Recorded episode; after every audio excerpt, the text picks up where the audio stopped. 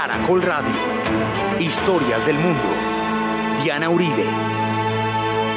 Buenas.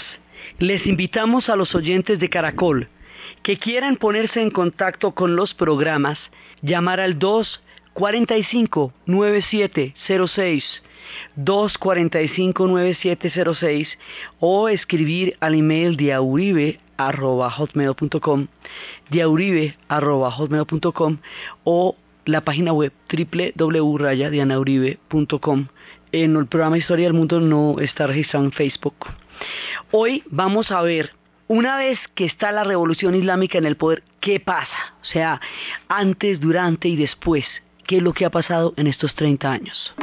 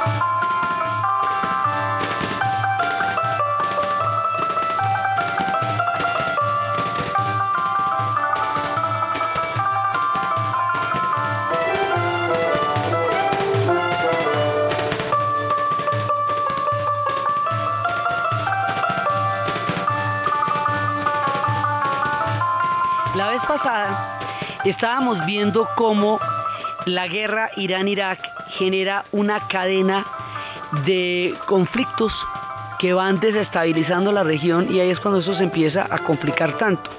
Habíamos visto cómo empieza la guerra para atacar la revolución islámica porque eso no le convenía ni a Occidente por su carga antioccidental ni a los árabes por su fuerza chiita, siendo ellos sunitas y teniendo minorías chiitas al interior. Y habíamos visto la enemistad profunda entre Khomeini y la figura de Hussein. Entonces, ahí sigue una cantidad de cosas que van a pasar que son distintas para los dos pueblos. Irak pierde la guerra, queda destruido, queda totalmente eh, embargado, pues, pues todo, le, le pasa de todo en ese momento. ¿Y cuando va a pedir? Y no logran desbaratar la revolución islámica. Y habíamos visto cómo cuando va a pedir que le ayuden en la compensación por esa guerra, o perdonándole la deuda, o subiendo los precios del petróleo, o dándole dinero para reconstrucción.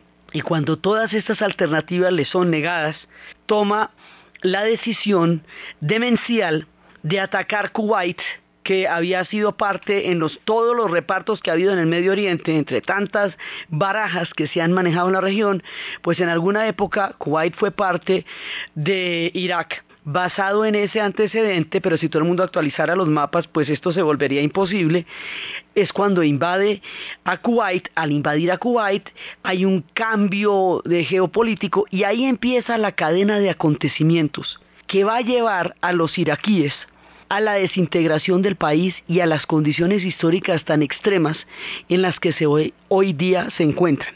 Porque después de eso es cuando viene la primera guerra de, del Golfo, el fin de la Unión Soviética, la era de Bush papá, luego vienen 12 años de embargo, luego viene la invasión y con la invasión pues viene toda esta, eh, esta, esta sin salida en la cual todavía se encuentran con un país roto, con un predominio chiita que era y con una con una búsqueda de, los kurdos con un sometimiento de los eh, suníes que eran los que antes habían eh, sometido a los otros.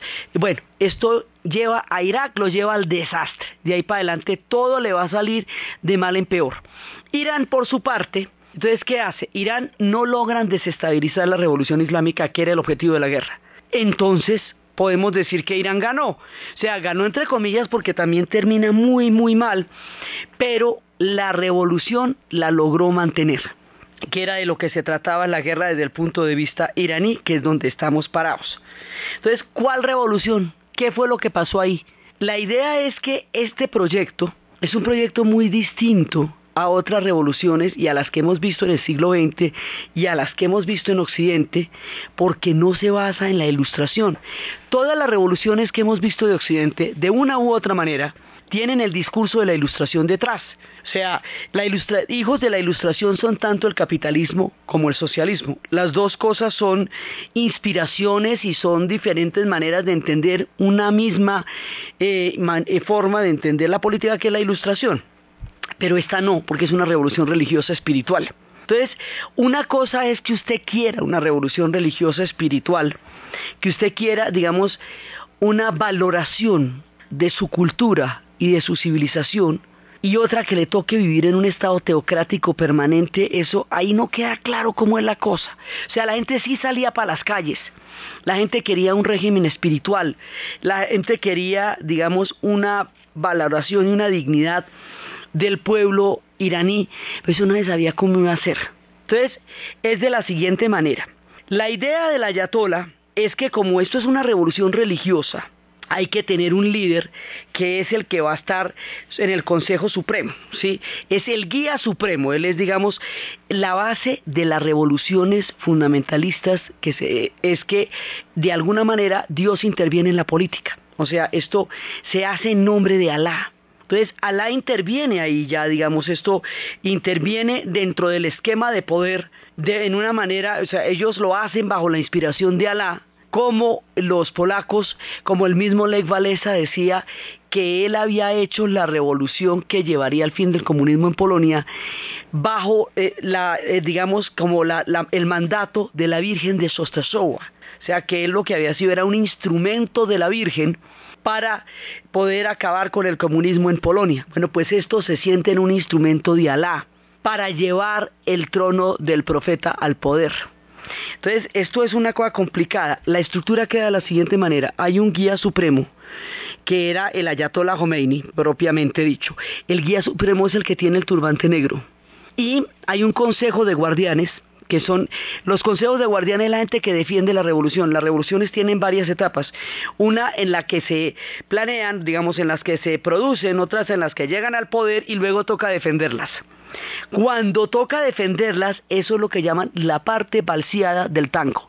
Porque en la defensa de la revolución es donde facilito se pierden muchos de los ideales que la hicieron posible. Entonces, cuando llega la defensa están, por un lado, los guardianes de la revolución, por otro lado, la Asamblea para la Defensa del Estado, porque ahí hay otro problema, y es que cuando ellos empiezan a gobernar, se van a dar cuenta que la vida cotidiana está reglamentada por la religión, pero lo público no. Lo político, lo público y la, la nación misma no está codificada. Entonces, aquí hay dos poderes. Un poder religioso ese poder no se elige, ese poder se, fue el que se llevó a sí mismo al, gobierno y un poder, eh, un poder digamos jurídico. Ese poder jurídico es el que es electo. Ahí, ahí es que hay elecciones para ese de ahí. ¿sí? Ese es el que tiene el voto popular, el parlamento, la presidencia de la república y la asamblea de los expertos. El otro, el poder religioso, es el que tiene la charia, es decir, el derecho islámico. Entonces, el poder religioso lo que hace es vigilar que el poder jurídico y el poder que se elige cuadre con los preceptos de la charia, porque son dos ideas que coexisten, es un gobierno bicéfalo de dos cabecitas, una cabeza religiosa y una cabeza jurídica que debe cuadrar con la otra. ¿Cómo? Bueno, he ahí el tema, pero de eso se trata. Ahora, cuando una revolución es atacada, como lo hemos visto, y masivamente atacada. Una situación como la que vivió la Revolución Francesa, que toda Europa pues reaccionó y se le vino encima, o la Revolución Rusa, que la van a atacar más de 14 países. Aquí la van a atacar efectivamente, la va a atacar Irak, y a través de Irak una coalición de pueblos va contra los iraníes. Cuando eso pasa, las revoluciones se endurecen, las revoluciones se radicalizan y empiezan a perder todos los sectores moderados porque un ataque es lo que más fortalece una revolución. Cuando se ataca una revolución se le da causa, se le da toda clase de estímulos, se le da una razón, una justificación. Digamos, eso, eso de las revoluciones quedan agradecidísimas cuando las atacan porque los líderes quedan convertidos automáticamente en héroes perfectamente avalados por los ataques. Eso sí es una constante. Hay una película que se llama Underground, que era toda la manera como habían eh, le han codificado la, cabeza al pueblo yugoslavo durante la guerra y cuando se acaba la guerra la película es una alegoría en que lo convencen que los van a volver a invadir y que la guerra sigue porque es una manera de mantener el control interno entonces aquí el, el ataque que le va a hacer Hussein justifica el endurecimiento de la revolución. Entonces ahí hay una reacción fuertísima.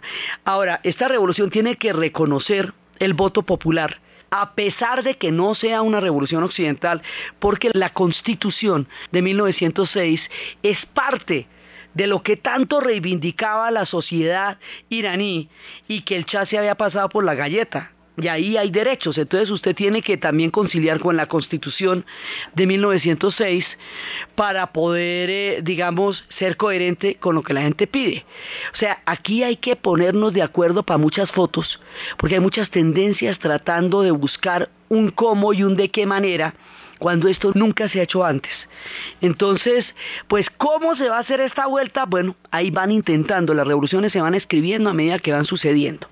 Entonces, dentro de esto, hay un tema, y es que el ataque, como justifica el endurecimiento, aquí va a haber una tendencia que es una tendencia a, a moralizar, a islamizar la vida cotidiana de la revolución. Entonces esto se va sobre ideologizar, o sea, pero no en, en, nombre de las ideologías políticas, sino en nombre de las ideas religiosas. Entonces las ideas religiosas se van a convertir en la vida cotidiana y van a invadir todos los espacios del pueblo iraní y el Consejo de Guardianes va a estar en la jugada tratando de vigilar esto y ahí hay una reforma y esa reforma es una depuración de toda la gente que no esté de acuerdo y dentro de las cosas que pasan en esa reforma son lo que tiene que ver con las mujeres es que se condene el celibato porque es peligroso para el orden moral. O sea, todo el mundo tiene que casarse y tener hijos. No existe la opción de que no sea así. Se rebaja la edad mínima de la pubertad de los 18 a los 9 años, o sea, desde los 9 años las niñas son elegibles para matrimonio. Derecho unilateral del divorcio, es decir, solo los hombres pueden pedir el divorcio. Derecho unilateral de la poligamia, es decir, solo los hombres pueden tener diferentes mujeres. La tutela de los hijos pasa a manos de los hombres, no de las mujeres. Eh, frente a la justicia, el testimonio de una mujer vale la mitad de lo que vale el testimonio de un hombre. Una mujer no puede salir sola sin la presencia de un hombre ni viajar a ningún destino sin la autorización de su esposo. Ciertas profesiones no se pueden ejercer y hay un, un orden moral indumentario, es decir, la manera como las mujeres se deben vestir. Entonces es cuando el velo se hace obligatorio. Entonces aquí pasamos del extremo de lo que se considera un irrespeto a las costumbres y a la, y, a la cultura iraní, que era la manera como el Shah imponía lo que fuera la moda de Occidente, a que ya todo lo que tenga que ver con Occidente se ha vuelto demonizado y satanizado y arrancan a perseguir todo lo que tenga que ver con Occidente. Todo, la música, todo. Entonces, para entender esta etapa, hay una película que es eh, la filmación, o sea, la, la puesta en cine de un cómic que se llama Persepolis es narrada por una mujer y es la historia de una niña de 10 años que a través su crónica del mundo va contando su vida en Irán. La niña cuenta cómo sus padres se movilizaron y participaron contra la revolución, contra el Shah, hicieron parte de la revolución, cómo la revolución llega al poder, cómo al sustituir todo el discurso religioso por el conocimiento, entonces los profesionales empiezan a ser medidos es por su fe y no por sus capacidades. Entonces, eh, digamos, en el cómic hay, hay, algo de humor en medio de todo el panorama. Entonces muestra cómo, por ejemplo, a los médicos de los hospitales los reemplazan por los señores que más fe tengan dentro de la revolución islámica. Entonces, inmediatamente, esto, digamos, eh, a, a manera de caricatura, pero esto sucedió realmente, lo que hace que toda una capa profesional de una sociedad donde había una élite intelectual muy sólida, huye, tiene que irse para el exilio y se bajan, digamos, los, los niveles de, de preparación de las diferentes instancias porque es la fe la que reemplaza al conocimiento y entre más devoto sea usted de la revolución, más cargos tiene.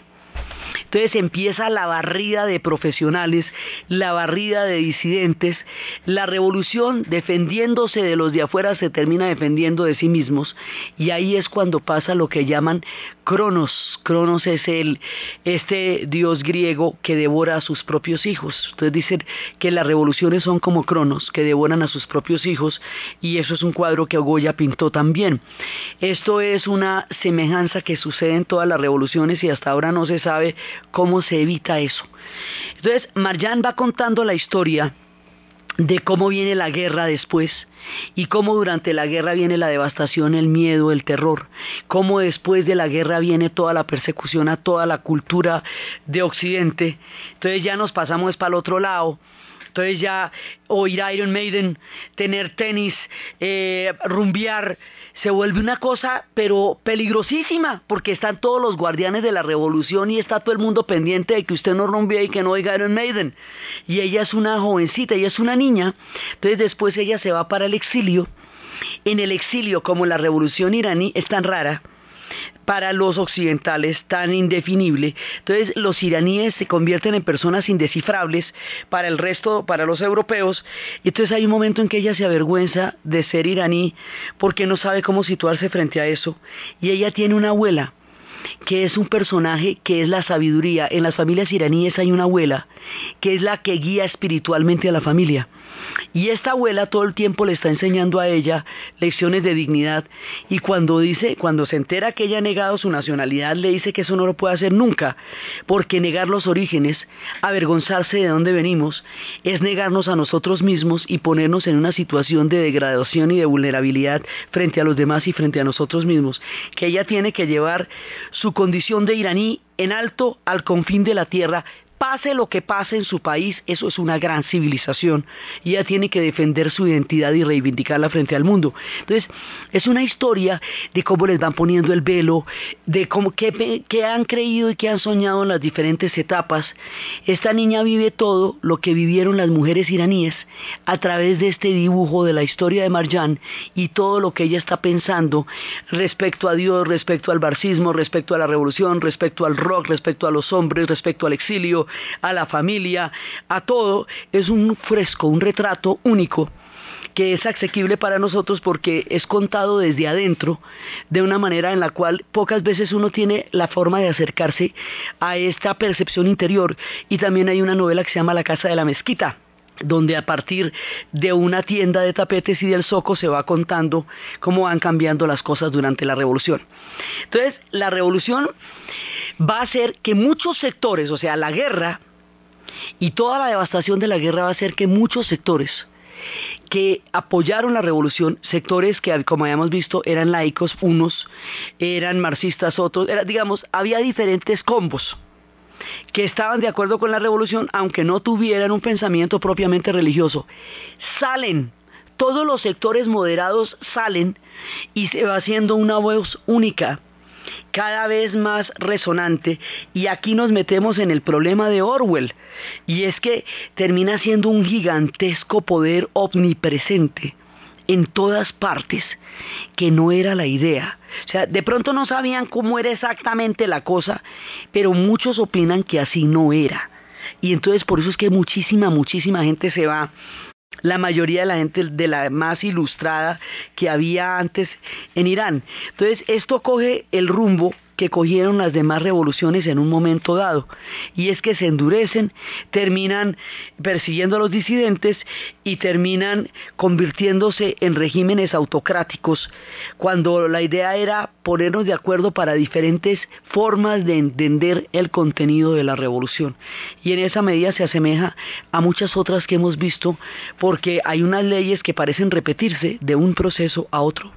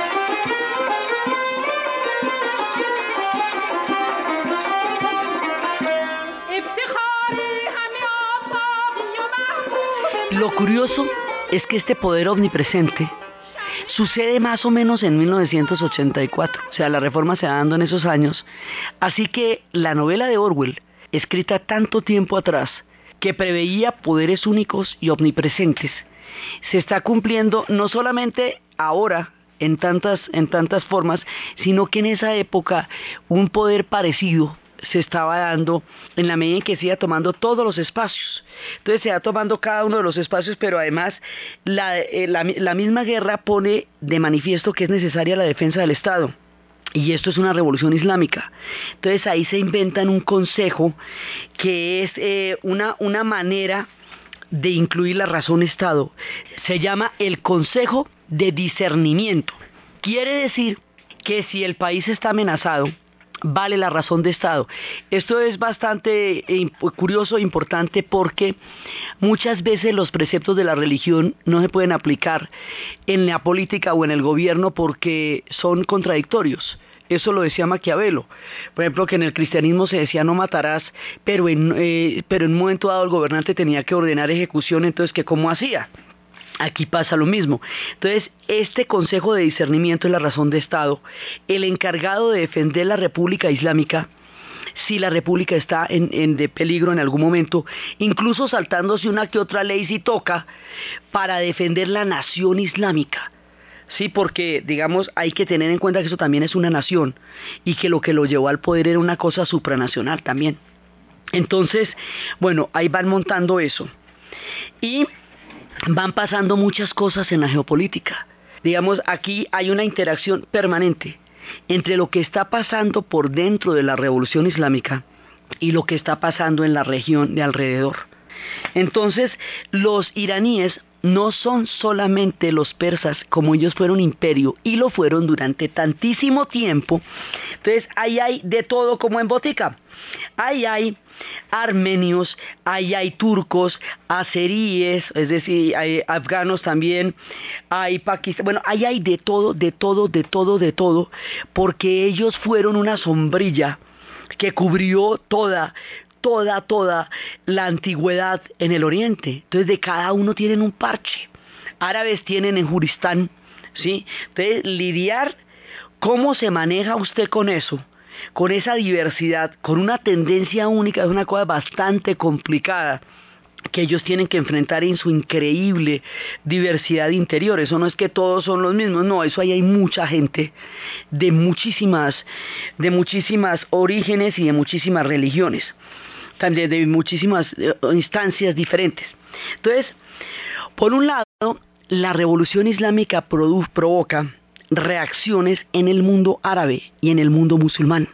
Y hay quienes consideran que esa tendencia que se impuso en Irán ni siquiera la reconocen como islámica. Esas son las tendencias sabafíes y esas tendencias son las que alimentan a los talibanes. Es decir, los talibanes son enemigos acérrimos de la revolución islámica. Y esa tendencia es la manera como Arabia Saudí reacciona a la revolución islámica y lo hace creando escuelas y madrazas. Y de esas escuelas y madrazas es que van a salir los, los sawafíes y de ahí se van a ir para Pakistán que también es un enemigo de Irán porque tiene una cantidad de gente de esa tendencia. Entonces por un lado el la otra tendencia que era enemiga era el panarabismo.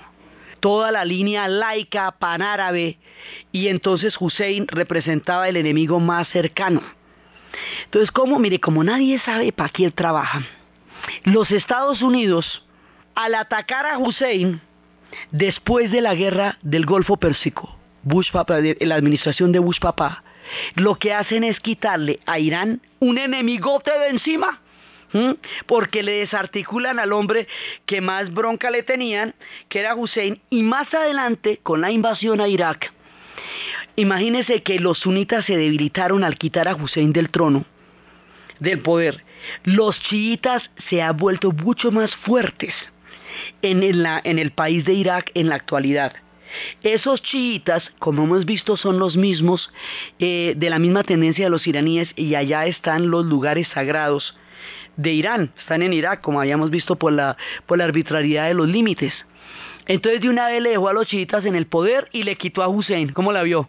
Y están los kurdos ahí que siempre son, digamos, la variable. Los kurdos son la variable, porque como de esos también hay en Irán.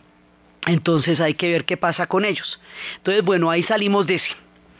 Por el otro lado, le quitó a los talibanes, ¿sí?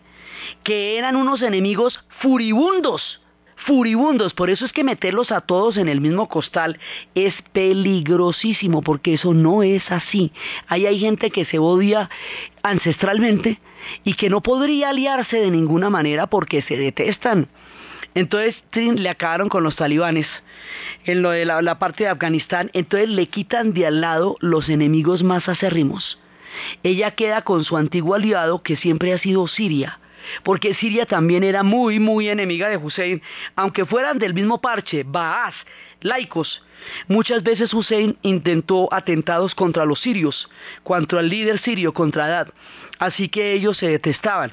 Entonces le van despejando el campo, chin, porque nadie sabe para quién trabaja, o sea, tratando, primero hicieron una guerra para acabarla y luego le van a caer a todos los enemigos de al lado. Entonces ahí le van allanando el camino, lo que le, va dando un aire para poder respirar. ¿sí?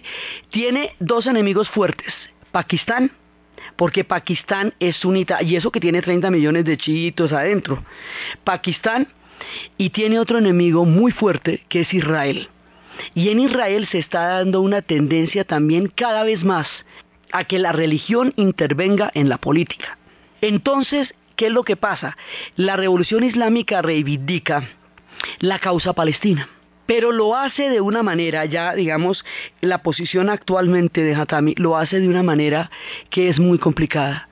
Y es que les da por negar, para, vuelven al momento de 1948 antes, cuando no se reconocía la creación del Estado de Israel, en el momento en que ya muchos pueblos árabes han superado esa etapa de la discusión, eso ya ha quedado atrás porque con eso no había ningún tipo de salida, este vuelve otra vez y retrocede al comienzo de los tiempos en que no reconocían la creación del Estado de Israel. Y para no reconocer la creación del Estado de Israel, va a ser una de las cosas más ignominiosas, que es negar el holocausto. Negar el holocausto siquiera ponerlo en duda, es abominable, es abominable desde todo punto de vista. Y es que los genocidios luego son negados. El genocidio de los armenios, el genocidio de los bosnios durante la guerra de Bosnia-Herzegovina, sí, el de los gitanos, el de los judíos. Los genocidios comprometen a tanta gente que mucha gente tiene interés en decir que eso no pasó. Entonces ahí hay un tema sumamente complicado, que es retornar a los puntos más álgidos del conflicto y a través de los argumentos más aterradores. Eso también pasa. Entonces, por el otro lado, quiere volverse una potencia en un sentido en que las antiguas civilizaciones están queriendo ser potencia. La China, la India, Persia, los pueblos que otrora dominaron Oriente, aquellos que, que inventaron las civilizaciones la imprenta, la tinta, el papel en el caso de los chinos, todo el poderoso hinduismo en el caso de la India y Persia con todo su influjo civilizador, pueblos que han sido grandes, luego heridos y maltratados por la historia, colonizados y despreciados por Occidente, hoy resurgen del pasado con una intención de futuro, queriendo ser potencia. Y ese es el caso de Irán. Entonces, para eso quiere meterse en el tema de las armas nucleares. Y el tema de las armas nucleares es un tema muy complicado porque Pakistán, que es su enemigo, tiene armas nucleares.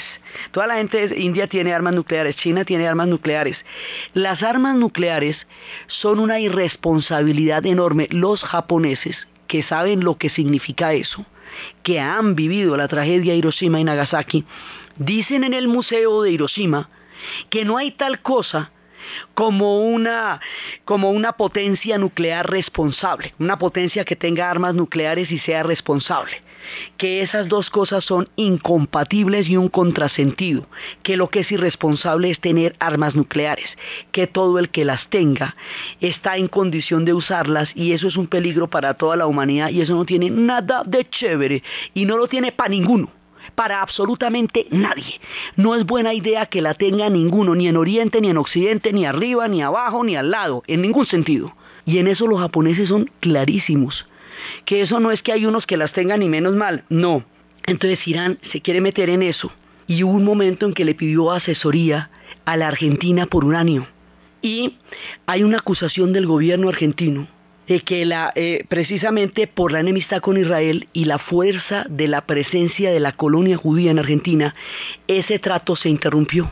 Entonces, el resultado de la retaliación de haber interrumpido ese trato llevó, según la acusación que en este momento tiene formalmente el gobierno argentino, a una bomba que pusieron en la AMIA, en la mutualidad judía, donde murieron 80 personas, uno de los atentados más grandes que se han hecho en la historia de la Argentina. Y de esa manera, en el ataque más terrible que fue el 18 de julio de 1994, cuando se hizo el ataque a la AMIA. Eso era porque Argentina interrumpió la, la asesoría con uranio a Irán a partir de la de a petición de la comunidad judía y hoy por hoy esto es una acusación formal del gobierno argentino contra Irán. Entonces la cosa se va en que ellos se quieren volver potencia. Y ellos se quieren volver potencia, quieren ser tenidos en cuenta en el contexto mundial. Quieren que su voz se escuche en todas las decisiones que se van a tomar porque estamos dirigiéndonos hacia un mundo de multipotencias ya no va a haber solamente dos como había durante la Guerra Fría, o una como durante la posguerra fría, sino que ahora hay un poco de gente haciendo cola.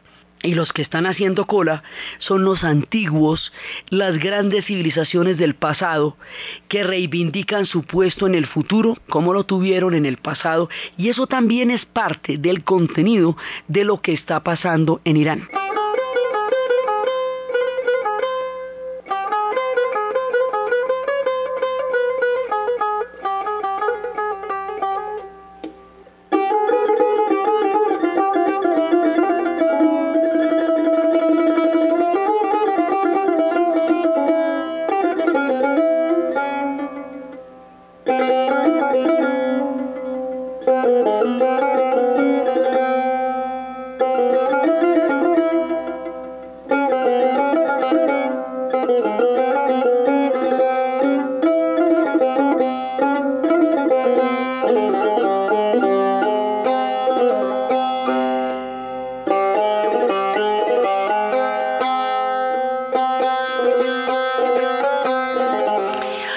Estas, las cosas se han ido complicando en toda la región porque ahí una cantidad de conflictos se van a volver a revivir. Iraní es el Hezbollah. Y el Hezbollah, que originalmente era el partido de Dios, que era, digamos, el partido de la revolución iraní, que es el que va a tener una secuencia en cada uno de los mundos de los chiitas que existen en el resto del mundo musulmán, va a tener una fuerza muy particular en el Líbano a partir de la invasión de Israel al Líbano. En el 82, ahí en ese momento se forma el Hezbollah en Líbano y va a tener una fuerza muy importante. Entonces hay una serie de tendencias también y eso pues es iraní. Aunque sea libanés, es libanés porque tiene todo un contenido en el Líbano, pero la inspiración es del chiismo de Irán. En el tema palestino, ellos apoyan al Hezbollah, y también apoyan al Hamas, que es por el otro lado el que apoya a Siria. ¿Sí? Entonces, ahí hay otros elementos que se van apoyando. Digamos, esto, esto tiene una cantidad de connotaciones en muchos sentidos, porque por eso decíamos, altera toda la naturaleza de la región. La revolución islámica tiene una cantidad de, ramas en todo lo que está pasando y precisamente todo que era el que el enemigo de al lado lo que le da esta posibilidad de convertirse en potencia. Entonces ahorita se están jugando es eso, que sean consultados en todas las decisiones y el proyecto nuclear es parte de su plan para constituirse en potencia. A todas estas, entre la guerra entre la gente que murió en la guerra y después con todas las políticas de incentivar la cantidad de hijos y de hijos y de hijos porque era parte de la islamización y de la defensa de la revolución era tener muchos, muchos niños para que la población por sí misma defendiera la revolución. Generó una explosión demográfica gigantesca, un baby boom Entonces, casi el 50% de los iraníes son menores de 20 años, nada más peladitos. Y la mayoría, la otra mayoría de la población que no son peladitos son mujeres, porque después de la guerra sobreviven son ellas también. Entonces, la constitución de 1906, que era la base de, de la protesta contra el Shah, sí reconoce el sufragio y los derechos. Entonces, ahí hay, digamos, como tendencias entre la parte que se elige, que es la parte civil y la parte jurídica. Cuando hablamos de elecciones hablamos de esa parte.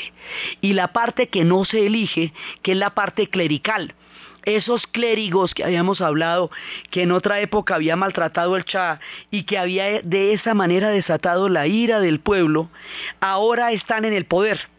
La idea y es y en un poder no elegido, en un poder designado directamente por Alá, muy difícil de cuestionar por eso mismo.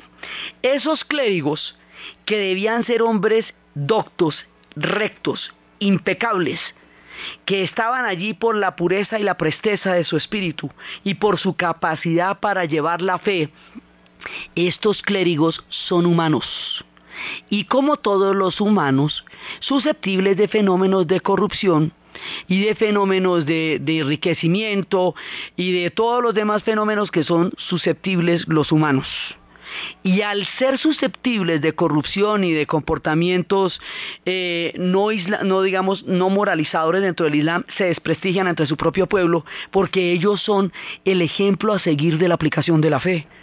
Y resulta que pues eso no, eso en las sociedades humanas eso tiene de ancho como de largo, la gente es de muchas maneras, pero eso es gravísimo cuando usted es un guardián de una revolución de estas. Entonces, ahí hay una tendencia en la cual la gente los ve y no los ve como tan divinos como dijeron que tenían que ser, porque ellos son los que soportan un poder hasta que llegue el ocultamiento, es decir, hasta la ocultación, es decir, hasta que llegue esta especie de Mesías que ellos están esperando. Era una solución temporal del gobierno, mientras llegaba el Magdi, el Mesías, y eran los que lograban tener viva la llama y la fe del Islam hasta que llegara el Magdi o el Mesías, porque son mesiánicos ellos. Entonces, eso no pasa en la vida real porque ellos, común y corriente, como, como pasa en las instancias de poder y con un poder tan grande como el que ellos tienen, y con el billete que allá se maneja, pues hacen los que tienen mucho poder y mucho billete, ¿cierto? Se lo rumbean. Entonces, eso por ese lado. Por el otro lado, los pelados, a punta de ideología, con todo lo que les van a dar de ideologización en los colegios, cuando lo más importante es creer más que saber, cuando el contenido de los, de, los pensums académicos se enfoca mucho más hacia la, eh, la eh, adhesión y, el, y la fe al, al Islam que hacía el conocimiento, lo cual no es islámico porque las sociedades islámicas eran profundas en el conocimiento de la química, de la alquimia, de todas estas cosas, ¿sí? Pero sí eh, las revoluciones suelen, o muchos procesos que pretenden imponer una ideología, suelen sustituir el conocimiento por la ideología no solamente las revoluciones, sino los cambios que se dan en ese sentido. Entonces a la gente le echan el mismo cuento, el mismo cuento, el mismo cuento todos los días. Y eso, en lugar de volverlos fervorosos guerreros, los asfixia, los satura y los aburre. Entonces, estos pelados que iban a ser los guerreros que reivindicaban el martirio, están bastante cansados del tema. E, y al mismo tiempo que se ha dado toda esta segunda parte de la revolución islámica, se ha dado la era del Internet. Entonces ya no los pueden ocultar de la realidad de lo que está pasando en el mundo porque la influencia está en la red. Entonces estos pelados lo que quieren es conocer el resto del mundo, a ver cómo es el resto del mundo. Este fenómeno, el de los pelados y el de las mujeres, buscando derechos y participación en la política de Irán, se tradujo en un experimento de, libertad, digamos, de apertura, que se conoció como la revolución de los blue que llevó al poder a Hatami como el reformador Hatami, el hombre que quería establecer puentes entre Oriente y Occidente y quería darle un giro a la revolución que la hiciera menos antagónica al resto del mundo para que no fuera tan complicada su tránsito por esta era en, en medio de tantos conflictos. Entonces Hatami estuvo en el poder un ratico y era la expresión de ese cambio, de esa apertura, que, porque además se llama la revolución de los blue porque los chicos andaban en blue pidiendo que Hatami llegara al poder y las mujeres también pidiendo que Hatami llegara al poder. Aquí hay muchas estructuras distintas, hay pueblos de todas partes, hay mujeres en grandes cantidades, peladitos en grandes cantidades, lo que nos dice que no todas las tendencias se pueden permanentemente eh, imponer de una sola manera, porque ahí hay mucha gente, mucha gente muy distinta. La reacción del poder clerical a la reforma de Hatami fue posteriormente la, la designación de Ahmadinejad, que es el que actualmente está en el poder. Y Ahmadinejad lo que va a hacer es fortalecer la decisión de potencia, retornar a la severidad de las costumbres islámicas, pero sobre todo su interés es en el punto de la potencia, en el punto de la política exterior. Y por eso es que, digamos, ocupa tanto de su tiempo el pronunciamiento sobre los diferentes fenómenos de la política exterior y, por eso es que figura tanto en esta época, porque ese es como el objetivo. Pero él es una parte del engranaje de poder, detrás están los clérigos y por otro lado están los otros poderes eh, que, que se... O sea, hay mucha gente que está detrás de eso y hay muchas fuerzas enfrentadas, lo que hace que no tengamos una sola línea para poder manejar esto. El hecho de que las mujeres hayan llevado y los y los pelados hayan llevado un movimiento de reforma quiere decir que ahí hay posibilidades de cambio de todas maneras al interior del Islam y hay posibilidades de buscarle como una salida de alguna manera eh, modernizante pero en un sentido interior desde adentro. O sea, cualquier reforma que se hiciera en un sentido de modernidad o en un sentido de aproximación o de derechos, se va a hacer desde el Islam no desde Occidente. Ahora, aquí ha pasado de todo. En la oposición, pues, ha matado a mucha gente, ha habido muchas violaciones de los derechos humanos, ha habido muchas cosas de las que pasaban en la época del Cha. Y eso también sucede muchas veces que en los grandes cataclismos aquello que los llevaba a la protesta se termina repitiendo por aquellos que por eso protestaban. Eso ha pasado en la historia con mucha frecuencia y también ha pasado allá. Entonces, esto es un fenómeno de una naturaleza totalmente diferente. Tiene los mismos problemas que los, que los demás procesos históricos que hemos tratado porque sigue siendo de humanos entonces le sigue pasando lo mismo que le pasaban a los demás pueblos, pero dentro de su sentido, dentro de su acervo y dentro de su historia. Ahora quieren es reivindicar el mundo persa en la actualidad. Ahora en estos cambios de barajas, en estos cambios de tiempos donde las fuerzas de poder se están reequilibrando, ellos están buscando lo suyo. En la época en que la era Bush los puso dentro del eje del mal, los estigmatizó, les dio otra vez el argumento de que la revolución estaba en peligro y que la podían atacar y que la era antiterrorista era contra Irán. Y ahí reencaucha otra vez el tema de los sectores más radicales que empiezan a ahogar las críticas bajo la eh, eh, bajo el San Benito de que la revolución está amenazada, lo que no es no necesariamente no es cierto, pero que sí se utiliza siempre para poder producir cohesión interna. Entonces la era de Bush a ellos los fortaleció, la, segunda, la era de Bush hijo los fortaleció a ellos bastante. Ellos hablaban del pequeño Satán que era Rusia, la Unión Soviética antigua y Rusia y del gran Satán que era Estados Unidos. Entonces ellos hablaban del gran Satán que era Estados Unidos, ¿no? Y Bush le decía que ellos eran el eje del mal. Entonces, pues los discursos en última se terminan pareciendo ahí de un lado y del otro. Entonces, a, a Bush le parecía Satán y al otro le parecía Satán, Satán contra Satán. Entonces usted, mejor dicho, usted se pone muy extremo en los discursos y se pone muy religioso porque el eje del mal es una categoría religiosa, no es una categoría política, termina en la misma vuelta. que es lo que dice el Tao? Que cuando usted llega hasta el extremo de un punto, se encuentra con, con el otro lado. Entonces, bueno, eso también pasó en la era de la política de Bush. Ellos van a tener elecciones en junio. Vamos a ver en esas elecciones qué es lo que pasa, cuáles son las tendencias que se ven favorecidas por la votación popular, teniendo en cuenta que la votación popular determina una parte de la sociedad, porque la otra parte son los clérigos, la otra parte no es elegible y es un poder que regula y que supervisa a los otros dos a los otros poderes. Por eso hablamos de una de un gobierno bicéfalo, mitad religioso en el sentido de la charia y mitad político en el sentido de jurídico y de la y de la votación popular, pero va subordinado a la charia con un sentido de ración de Estado, que es ese comité que se creó recientemente, que es el que dice, bueno, por entre todos los debates está la defensa de la nación y de eso me encargo yo, que es el comité de discernimiento, la Asamblea para la Defensa de la Razón de Estado.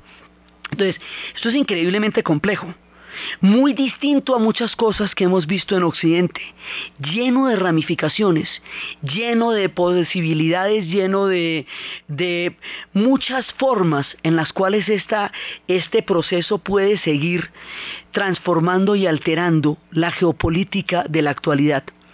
Treinta años después de la revolución islámica, Irán se ha convertido en un protagonista de la geopolítica moderna el rumbo hacia donde ellos vayan no lo podemos saber con certeza, de pronto ellos tampoco. Esta cantidad de muchachos de la era del Internet y esta cantidad de mujeres en una sociedad donde las reformas las han sacado de la participación en la política son líneas de cambio. Es decir, personas que en un momento dado pueden darle rumbos diferentes a la revolución. Ya existió la era de Hatami como un precedente en que pueden haber puentes a través de reformas. Eso es una posibilidad. Otra posibilidad es que las tendencias que están actualmente en el poder se hagan cada vez más hegemónicas que eh, es lo que está pasando con Ahmadinejad. Eso lo vamos a saber en las siguientes elecciones, cuál es el temperamento, el clima de Irán. Lo que sí sabemos es que ellos quieren tener una presencia una presencia eh, tan milenaria como su historia. Ellos, a propósito, ahorita hay una exposición sobre prendas iraníes y sobre caligrafía iraní en la casa de Manuelita Sáenz, que es importante ver porque es una manera de acercarse a sus costumbres. Este pueblo milenario, ancestral, portador de tanta civilización, matrices de tantas formas de pensamiento, matemáticos, astrónomos, magos, poetas. Este pueblo de tanta historia, de tanto pasado, ahora es una de las claves de nuestro futuro. Hay que, hay que estar entendiendo sus rumbos para estar entendiendo los rumbos del Medio Oriente, porque ellos son la conexión entre el Asia Central y el Medio Oriente. Este pueblo es una pieza clave en la estructura del mundo contemporáneo. Por eso, por su importancia en el pasado y su importancia en el futuro, hemos recorrido estos programas para entender 30 años después del comienzo de la Revolución Islámica, qué ha pasado con ellos entre sí y con el mundo. y con esto, y con el mundo. Con esto terminamos la serie de la revolución islámica en Irán. Con esto terminamos la serie de la revolución islámica en Irán en su 30 aniversario y nos acercamos a un viaje hacia la India milenaria. Entonces, desde los espacios de las revoluciones de los blue de los reformadores, de las mujeres, de la geopolítica, del final de las guerras, de las transformaciones, de las sharias, de la defensa de Estado, de las nuevas potencias, de las antiguas culturas. En la narración, Diana Uribe. En la producción, Jessy Rodríguez. Y para ustedes, feliz fin de semana.